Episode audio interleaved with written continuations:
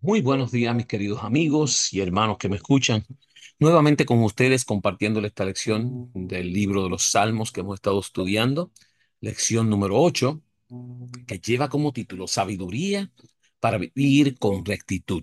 Así es que sabiduría para vivir con rectitud, creo que Dios ha hecho posible que tú y yo, mi querido amigo y hermano que me escuchas, podamos hacer decisiones sabias, ¿verdad? Así es que vamos a escudriñar esta lección, vamos a ver qué nos quiere decir el Señor Jesús a través de su palabra, sabiduría para vivir con rectitud, nos dice el versículo para eh, memorizar en Salmos 90, 12, enséñanos a contar nuestros días de modo que nuestro corazón adquiera sabiduría. Así es que tenemos que pedirle a Dios cada día que nos enseñe a contar nuestros días de modo que nuestro corazón adquiera esa sabiduría que tanto necesitamos para poder lograr el diario vivir en este tiempo que estamos en la tierra. Y vamos a ver un poquito más, a ver qué nos dice acá la palabra de Dios. Dice que, como hemos visto, la gracia de Dios ofrece el perdón de los pecados y crea un corazón nuevo en el pecador arrepentido que ahora vive por la fe. La palabra de Dios también brinda instrucciones para una vida justa en Salmo 119, del 9 al 16. Cumplir la ley de Dios de ninguna manera es una observancia legalista de normas, sino vivir en una relación íntima con Dios, una vida llena de bendiciones en Salmos 119, 1, 2 y 128. Y déjenme decirle, eh, estaba predicando acerca del permanecer, la palabra de Dios que permanece para siempre. Y es bonito saber que podemos entender que la ley de Dios de ninguna manera es una observancia legalista. O sea, este es un manual, mis queridos. La Biblia es un manual, la palabra de Dios, si nos dejamos regir por ella, nos va a servir de bien, ¿verdad? No obstante, la vida del justo no está exenta de tentaciones. A veces el justo puede verse tentado por la naturaleza astuta del pecado e incluso caer en esa tentación. Dios permite tiempos de prueba para que la fidelidad o la infidelidad de sus hijos se revele claramente. Si los hijos de Dios presentan prestan atención a la instrucción y a la amonestación de Dios, su fe se purificará y su confianza en el Señor se fortalecerá. La sabiduría para vivir rectamente se adquiere mediante la dinámica de la vida en compañía de Dios en medio de las tentaciones y los desafíos. Por eso, la oración en ruego a Dios de que nos enseñe a contar nuestros días para que adquiramos un corazón sabio refleja un compromiso continuo de ser fieles al Señor. Qué bonito es eso, ¿verdad? Poder saber que si nosotros pedimos el ser eh, educados y que nos muestre eh, cómo vivir nuestros días con sabiduría, Dios puede obrar mejor forma en nuestras vidas y en nuestros corazones, ¿verdad? Y vamos a ver qué vamos a estar estudiando esta semana para que podamos comprender un poquito. Estos salmos están tremendos para poder nosotros aprender más. Así es que yo les insto a que le presten mucha atención. Tendemos a pensar que ser sabio implica tener un vasto conocimiento de un campo determinado de la ciencia o la filosofía, etcétera. A la persona que tiene este conocimiento lo llamamos sabio, pero la sabiduría va más allá. Implica aplicar de forma correcta todo el conocimiento adquirido, sea poco o sea mucho. Fíjense en lo que consiste ser sabio, ¿verdad? ¿Cuál es el concepto bíblico de la sabiduría? ¿Cómo aprender esa sabiduría? ¿Cómo la podemos aplicar a nuestra vida diaria? ¿Y qué beneficios nos reporta actuar de acuerdo con la sabiduría de bíblica? Y yo quiero que, que veamos estos cinco puntos que vamos a estar examinando esta semana, porque fíjese, dice la sabiduría de los mandamientos en Salmo 119. Tenemos que entender estos mandamientos, ¿verdad? Para poder entender mejor. El origen de la sabiduría, de dónde de, de, viene, ¿verdad? La sabiduría en las pruebas porque necesitamos pruebas. Y hay todos los salmos que vamos a estar leyendo, o por lo menos parafraseando para entender, Salmos 90, Salmos 95, 81, 105. Y la sabiduría práctica, el camino hacia el mal en Salmos 141 y las bendiciones de hacer el bien en Salmos 1, 112 y 128. Así es que, mis queridos, no hay razón por la cual nosotros no andemos en sabiduría si nosotros dejamos eh, de guiarnos por el manual, la palabra de Dios, ¿verdad? Que nos ha sido dada para poder enderezar nuestros caminos y nuestras veredas, ¿verdad? La sabiduría de los mandamientos. Vamos a ver qué se nos dice allá. Dice, en mi corazón he guardado tus dichos para no pecar contra ti. Salmo 119, 11. Mis queridos, como le estoy diciendo, la palabra de Dios es especial y única. Atesoramos en nuestros corazones. Podemos liberarnos de pecado, de problemas y dificultades, como también podemos caer en ellos si es que no le prestamos atención. El tema principal del Salmo 119 son los mandamientos de Dios, tal como se expresan en su palabra. Como en muchos otros lugares de la Biblia, en este salmo se compara la vida con un camino por el que cada uno transita. Este camino puede llevarte a la vida eterna o a la eterna perdición. ¿Y cómo elegir el buen camino? Es la pregunta, ¿verdad? Fíjate que dice Salmo 119, 105, lámpara es a mis pies tu palabra y lumbrera, mi camino. La palabra ilumina el camino correcto, lo limpia, ¿verdad? Salmo 119, 9, conduce nuestros pasos, nos guiará por sendas de justicia. Salmo 119, 133, y nos evita de los peligros del camino malo. Salmo 119, 101. Vivir de acuerdo con la palabra implica necesariamente guardar los mandamientos divinos. En Salmo 119, 4. Nosotros no tenemos capacidad para hacerlo, pero se nos asegura que mediante eh, en ellos con la ayuda de Dios, seremos capaces de adquirir cada vez más sabiduría para guardarlos y ser protegidos por ellos en Salmo 119, 5 al 6. Guardar los mandamientos no es solo una actitud eterna, implica una disposición de la mente y del corazón. Así es que la mente y el corazón tienen que estar conjuntos en esto de guardar los mandamientos. Salmo 119, 7 y 148. Así es que, mis queridos, la sabiduría de los mandamientos es sumamente importante en nuestra vida y nuestro diario vivir en Cristo Jesús, ¿verdad? Guardar los mandamientos. Miren lo que dice acá, el origen de la sabiduría. ¿De dónde viene la sabiduría? Quizás algunos piensan, oh, Salomón. Sí, Salomón fue sabio, pero fíjate lo que dice el Salmos 92. Enséñanos de tal modo a contar nuestros días que entre las que entre la sabiduría en nuestro corazón. Tenemos que ver los días que vivimos para que pueda haber más sabiduría en nosotros, ¿verdad? Y nosotros vivimos por un corto periodo de tiempo que comparado con la eternidad del Creador es tan solo un soplo, ¿verdad? En Salmos 90, 2, 4 y 9. En ese corto tiempo vivimos en pecado bajo la ira de Dios, Salmos 90, 8 al 11, pero Dios extiende hacia nosotros su gracia y nos sacia de su misericordia, en Salmos 90, 13 al 14. Cuando nos dejamos enseñar por Dios, aprendemos a contar nuestros días. ¿Escucharon? Dejarte eh, enseñar por Dios. La palabra de Dios te enseña. Tienes que dejarte enseñar por Dios. Vas a aprender a contar nuestros días, ¿verdad? De este modo adquirimos la verdadera sabiduría y somos transformados a la imagen de nuestro Creador, a quien aprendemos a temer y reverenciar en Salmos 90, 12, 16 y 111, 10, ¿verdad? La sabiduría adquirida nos lleva primeramente al arrepentimiento y a continuación a realizar las obras que Dios quiere que realicemos. Así es que el origen de la sabiduría depende de Dios, de allí viene toda la sabiduría. ¿Quieres ser sabio? Busca a Dios. ¿Quieres aprender más de Dios? ¿Quieres ser un filósofo? Estudia la palabra de Dios. Haz todo lo que la palabra te dice. Déjate enseñar por Dios y puedes ser sumamente sabio, ¿verdad? Y dirigido por Él la sabiduría en las pruebas. Y me gustó este, muchísimo esta lección de, esta, de este día, eh, la sabiduría en las pruebas, porque fíjense, dice allí, en la calamidad clamaste y yo te libré, te respondí en los secretos del trueno, te probé junto a las aguas de Meriba, en Salmos 81, 7. El pueblo de Israel, mis queridos, fue probado allí en Meriba. Y miren lo que dice, enfrentar las pruebas sin sabiduría. Este es el pueblo de Dios sin sabiduría, ¿verdad?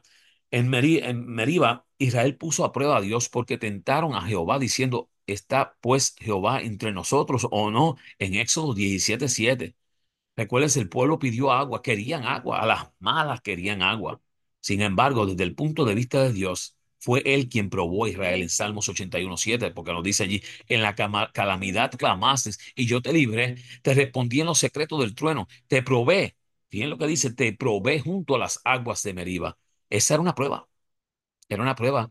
Eh, la sabiduría era lo que necesitaba, ¿verdad? Israel no pasó la prueba, sino que permaneció tercamente en su rebelión, en su rebelión, por lo cual tuvo que ser castigado en Salmos 95, 8 al 11. A pesar de todo, Dios le dio el agua que pedían en Éxodo 17, 5 al 6. Recuerdan que como quiera, le dio a Moisés allá a la piedra y hubo agua. Pero si hubieran sido sabios, habrían pasado la prueba, entonces Dios habría podido hacer grandes maravillas con ellos. Salmos 81, 13, 16. Dios nos pone pruebas, mi querido, y las pone a veces, pero necesita que nosotros podamos dejarnos guiar por la sabiduría de Dios a través de esa prueba para que algo magnífico y grande pueda suceder. Miren, enfrentar las pruebas con sabiduría. Aquí tiene un ejemplo. José fue apresado con grillos, maltratado, afligido. Ese fue José. ¿Qué mal había hecho? No me pregunten, pero sí, yo siempre digo que había una cosita en él, eh, quizás un orgullosito o algo, pero había tomado una decisión sabia, servir a Dios sin importar las circunstancias. sin importar lo que estaba atravesando, él había escogido a Dios. Y ahora te pregunto, ¿escoges tú a Dios sin importar las circunstancias, lo que estés atravesando? Una vez que pasó la prueba, Dios lo exaltó en Salmo 105. 19 al 21.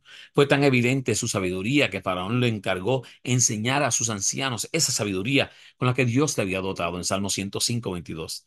Y a través de José, Dios dio vida a toda la familia de Israel en Salmo 105, 23, una grande maravilla. Así es que, mis queridos, sí hay formas de que podamos enfrentar las pruebas con sabiduría y la sabiduría en las pruebas es sumamente necesaria para nosotros poder continuar en nuestro diario vivir la sabiduría práctica. Vamos a ver esa sabiduría práctica para ver cómo, de qué se trata. El camino hacia el mal. Vamos a ver un poquitito cómo es el camino hacia el mal, porque si somos sabios podemos entender, ¿verdad? No dejes que se incline mi corazón a cosa mala, sobre todo, que no se incline tu corazón a cosa mala. Hacer obras impías con las que hacen iniquidad. O sea, no hagas cosas que son pecado. Y no coma yo de sus manjares deliciosos, ¿ok? No te deleites de ellos, ¿ok? Dice allí en el Salmo 141, es una oración para pedir a Dios que nos libre de las tentaciones internas y externas. Por nuestras propias fuerzas no podemos vencer la tentación, porque nos, nuestro corazón mismo desea el pecado. Ustedes lo saben, nacimos en pecado, el deseo es hacer el mal, no el bien, está en nosotros, pero dice allí, eh, hay que orar para pedir que Dios nos dé fuerzas. Eh, Necesitamos orar continuamente para poder resistir la tentación. Todo el tiempo hay que pedirle a Dios, líbrame de ese mal, líbrame de aquello que me estás echando, no me dejes entrar en pecado, libérame. Si caes, pide perdón y vuelve y sigue pidiéndole a Dios. Tienes que pedirle, no puedes parar. ¿verdad? El corazón se inclina hacia el mal. Mire, no deje que se incline mi corazón a cosa mala, decía el texto, ¿verdad? Bienaventurado el varón que no anduvo en consejo de malo. La persona comete pecado, ¿verdad que sí? Hacer obras impías con las que hacen iniquidad, ni estuvo en camino de pecadores. No te metas en esos caminos. Se deleita en el mal y no comas yo de sus manjares deliciosos, ni en silla de escarnecedores se ha sentado. No te sientes con eh, hacer lo mismo que ellos hacen. No con ellos, puedes sentarte con el pecador. Lo que no puedes hacer lo que el pecador hace. Los salmos describen el carácter progresivo, seductor y astuto de la tentación. Solamente la dependencia total del Señor puede garantizar la victoria. Escucharon muy bien la dependencia total del Señor. En Salmo 141, 8 al 10. No obstante, la victoria final sobre el pecado está aún en el futuro. Salmos 1, 5 al 6. El camino hacia el mal, mis queridos. Mucha oración en contra de las ascesanzas del enemigo que está dispuesto a hacernos caer a cada minuto y a cada instante. Miren, les digo aquí las bendiciones de hacer el bien, porque hay bendiciones por hacer el bien, ¿ve? Dice, he aquí que así será bendecido el hombre que teme a Jehová. Salmo 128, 4. La principal función de la sabiduría es la de conducirnos de una manera recta de acuerdo con la voluntad de Dios. ¿Qué bendiciones recibiremos al actuar así? ¿Qué bendiciones? Te voy a decir. Seremos bienaventurados. Salmos 1, 1, 112, 1, 128, 1. Seremos bienaventurados. Nuestras obras prosperarán. Todo lo que tú te quieras, te propongas hacer en las manos de Dios, siempre y cuando estés haciendo su voluntad, la vas a lograr. Nuestra descendencia será poderosa. Gloria a Dios, van a ser poderosos. Recibiremos bienes y riquezas, recibirás todo lo que necesitas. Andaremos en la luz de Dios siempre, ¿verdad? Gobernaremos bien nuestro asunto. No repararemos y seremos recordados. Miren qué bonito que sepan que sean recordados. No temeremos malas noticias, no podemos vencer cualquier noticia que venga que sea eh, negativa. Venceremos a nuestros enemigos y seremos exaltados en gloria. Si te pregunto, mis queridos, ¿te animas a aceptar las bendiciones de hacer el bien? Creo que son demasiadas para no. El conflicto actual entre el bien y el mal impide en algunas ocasiones que gocemos de todas esas bendiciones o que solo las podamos disfrutar parcialmente. Saben que Dios te quiere dar todo, pero hay veces que tienes casi todo y no lo tienes todo. Y es porque, pues, no estás completamente al 100 dándole a Dios lo que tienes que darle. Sin embargo, llegará el momento cuando podamos ser plenamente bendecidos en el reino de Dios. En el reino de Dios lo vamos a obtener todo, sin lugar a duda. Dios nos lo dará todo, aunque ya va a ser el momento de recibirlo, ¿no? Dice en el NGDY cada día con Dios, cuando pienso en la obra que Dios está haciendo por el hombre, me lleno de admiración cuando veo que Dios toma a los pobres seres caídos para darles poder moral. de manera que se manifiesten en ellos la obra interior de su gracia, para transformar el carácter y lograr que los hombres sean aptos para las mansiones que Dios está preparando para ellos, para comparecer delante de Dios, para ser compañeros con los ángeles y para tener comunión con Dios. Oh, cuánto anhela mi corazón encontrarse entre los que caminarán con Jesucristo en la tierra nueva. Mi amigo, hermano que me escuchas, estás loco por entrar a la tierra nueva, solo te una cosa busca la sabiduría de Dios. Él es el que te va a llevar a poder entrar allí, poder obtener eso que tanto necesitas. Mira, en estos tiempos modernos, obtener sabiduría parece ser tan deseable como alcanzar la felicidad. La gente prefiere más ser feliz que sabia. Sin embargo, podemos ver o ser verdaderamente felices y vivir una vida plena sin la sabiduría divina. Los salmos afirman claramente que no. Lo bueno es que no se nos pide que elijamos entre la sabiduría y la felicidad. La sabiduría no se nos pide, ¿verdad? Que la elijamos, sino que la sabiduría divina trae la verdadera felicidad. Un simple ejemplo de la lengua hebrea puede ilustrar este argumento. En hebreo, la palabra paso, en plural, ashure, suena muy parecida a la palabra felicidad, ashre. Aunque en las traducciones al español pasamos por alto, esta asociación transmite un poderoso mensaje. Los pasos siguen el camino de Dios, conducen a una vida feliz. Fíjense qué bonito. En la Biblia, ni la sabiduría ni la felicidad son un concepto abstracto, sino una experiencia real. Se encuentra en la realización con Dios que consiste en reverenciar, alabar, encontrar, fortalecer, a confiar en Dios. Salmo 25, 14 dice que el Señor da su secreto a quienes lo honran, a ellos le da el conocer su pacto. Agradecele a Dios por las hermosísimas imágenes que Él nos ha presentado. Reunámonos las benditas certezas de su amor para poder contemplarlas continuamente. El Hijo de Dios que dejó el trono de su Padre y revistió su divinidad con la humanidad para poder rescatar al hombre del poder de Satanás, su triunfo en favor de nosotros que nos abrió el cielo, revelando a la visión humana la sala de audiencia donde la deidad descubre su gloria. La raza caída, levantada de lo profundo de la ruina, en el pecado la ha sumergido, puesto de nuevo en relación con el Dios infinito y después de soportar la prueba divina mediante la fe en nuestro Redentor, vestida de la justicia de Cristo y exaltada a su trono, estas son las imágenes que Dios desea que contemplemos. Así es que, mis queridos, ¿estás listo para poder contemplar esas bellas imágenes que Dios tiene? Pide sabiduría de Dios para poder vivir en rectitud.